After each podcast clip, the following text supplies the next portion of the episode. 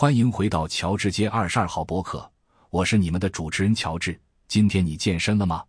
今天我们要探讨的不是市场趋势，也不是技术革新，我们要聊的是跑步鞋和马拉松号。没错，你没听错，我们今天的主题是为什么美国有将近百分之十的首席执行官们都开始热衷于穿上跑鞋，挑战自我，成为马拉松完成者。在宾夕法尼亚。有一位名叫蒂姆的勇士，他发起了对抗体重的圣战。作为马丁吉他公司的总经理，他的任务不仅是制造世界上最棒的吉他，还包括在体重秤上取得胜利。目标是减掉三十磅的过载。战斗开始了，蒂姆换上了战斗装备，运动短裤和跑鞋，踏上了跑步机，仿佛是一位准备征服不可能的勇士。他的故事是一群勇敢的高管们的缩影。他们在面对糖分和脂肪的诱惑时毫不畏惧，但等等，这些商界的斗士为何突然要在黎明前奔跑，抛弃了双层芝士汉堡的温暖怀抱，转而拥抱谷物和蔬菜的清新？原来，有一项研究揭示了一个惊人的事实：高管的体型，或更学术一点说，体质指数 （BMI） 竟然和他们的领导力甚至公司的表现有着密不可分的关系。想象一下。一位高管在向团队展示下一季度的财务预测时，他的腰围可能比 PPT 上的数字更引人注目；或者，当 CEO 在全球会议上发表演讲，大家可能更关心他是如何在繁忙的行程中保持健身的。在这场领导力与卡路里的较量中，我们的勇士们已经认识到，保持健康不仅仅是为了个人的福祉，更是他们作为领导者的责任。他们的身体健康和活力不仅能激励团队，还能向投资者和竞争对手展示他们的决心和纪律。这听起来可能有些令人惊讶，但领导力专家和高管招聘者们确实同意，身体的外在表现，如体质指数 （BMI），一种基于身高和体重计算的常用体脂肪测量标准，能显著影响一个人在职场上的形象和效率。那些腰围较大、BMI 较高的高管。在工作表现和人际关系方面，往往被视为不那么有效率。那么，为什么体重会成为如此重要的问题呢？首席执行官和其他高层管理人员比以往任何时候都更需要在公众面前展示力量和控制力。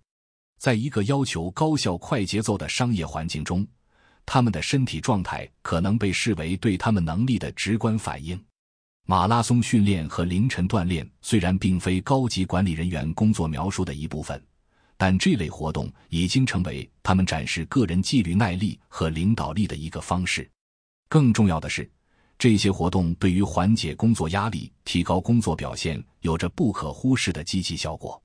在乔治街二十二号的今天，我们不仅要赞扬那些在健身房里挥汗如雨的 CEO 们，还要深入探讨。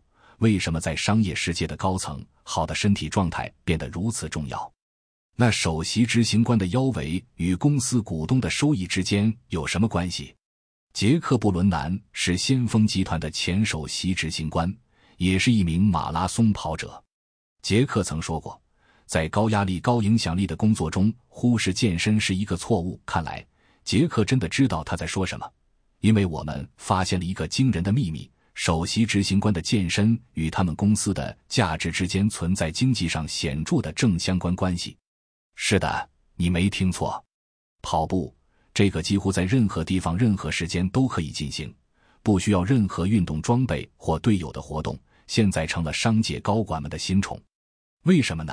因为研究显示，体育活动和健身不仅可以缓解压力，还能提高认知功能和工作表现。想想看。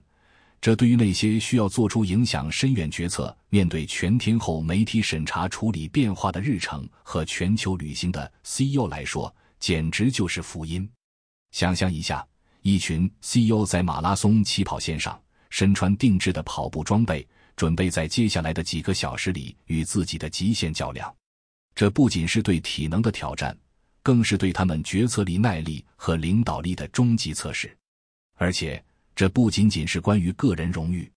我们发现，那些完成马拉松的 CEO，他们管理的公司价值比其他公司高出百分之四到百分之十。这是不是意味着下一次你看到你的老板穿着运动装备出现在办公室时，你可能会想给他加薪。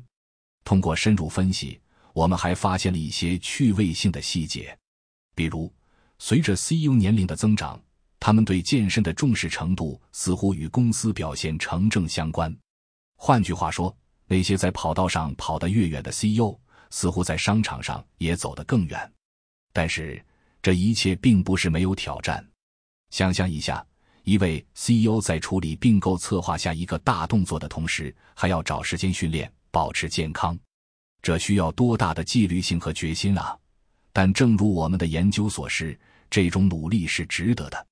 健康的 CEO 不仅能带来更高的公司价值，还能在面对艰难的谈判和媒体关注时保持冷静和专注。所以，亲爱的听众们，下次当你看到你的 CEO 在黎明前出门跑步，或者在午餐后健身时，记得给他们一个赞，因为他们不仅在为自己的健康努力，也在为公司的未来和股东的利益奔跑。那么你是不是也应该为自己的未来做点什么？不管你的职位高低，健康始终是成功的基石。所以，无论你现在身处何方，都不要忘记给自己的身体和心灵一些关爱。记得。我们每个人都有能力成为自己生活中的 CEO，掌控自己的健康和未来。别忘了，生活中充满无限可能，探索他们的最好方式就是永葆好奇。这就是今天乔治街二十二号的全部内容。感谢您的收听，记得订阅我们的播客，把我们推荐给对世界和生活充满好奇的朋友。下次再见。